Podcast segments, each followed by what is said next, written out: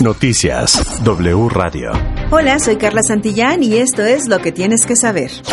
Noticias W Radio. México supera los 5.613.000 casos de COVID-19 y 321.375 personas han fallecido oficialmente por el nuevo coronavirus.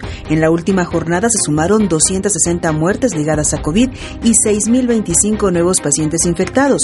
Se estima que más de 17.500 son los casos activos al presentar síntomas de la enfermedad en los 15 días recientes.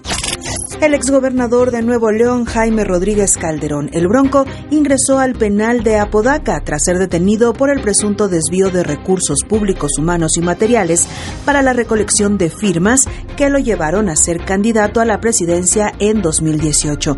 El exmandatario estatal permanecerá encarcelado hasta que un juez resuelva su situación jurídica.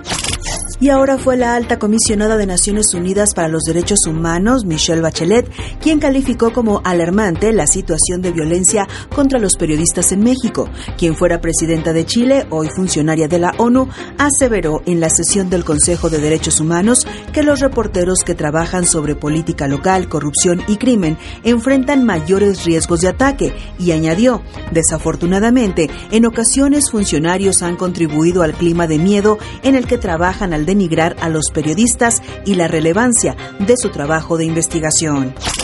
El presidente Andrés Manuel López Obrador informó que tras su gira de fin de semana por Veracruz y Oaxaca, decidió dormir en el hotel del Aeropuerto Internacional Felipe Ángeles para que el lunes 21 de marzo inaugure la terminal aérea, evento en donde no hará uso de la palabra para no violar la veda electoral y el Congreso de la Ciudad de México aprobó las licencias de siete diputados de Morena para dejar su curul a partir de este martes 15 de marzo.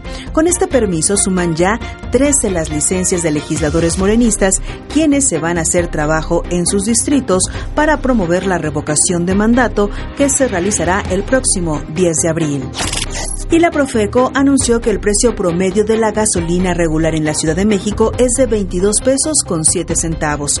Explicó que de las 300 gasolineras que hay en la ciudad, el 80% vende la gasolina en ese precio. El costo promedio para la gasolina premium es de 24 pesos con 5 centavos y el del diésel es de 23 pesos con 3 centavos.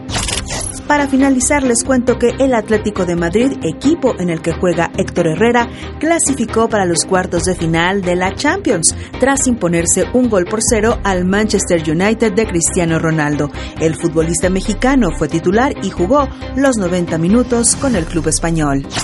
Noticias W Radio. Hasta que la información, soy Carla Santillán. No olvides que en redes sociales nos encuentras como W Radio México. Toda la información en wradio.com.mx.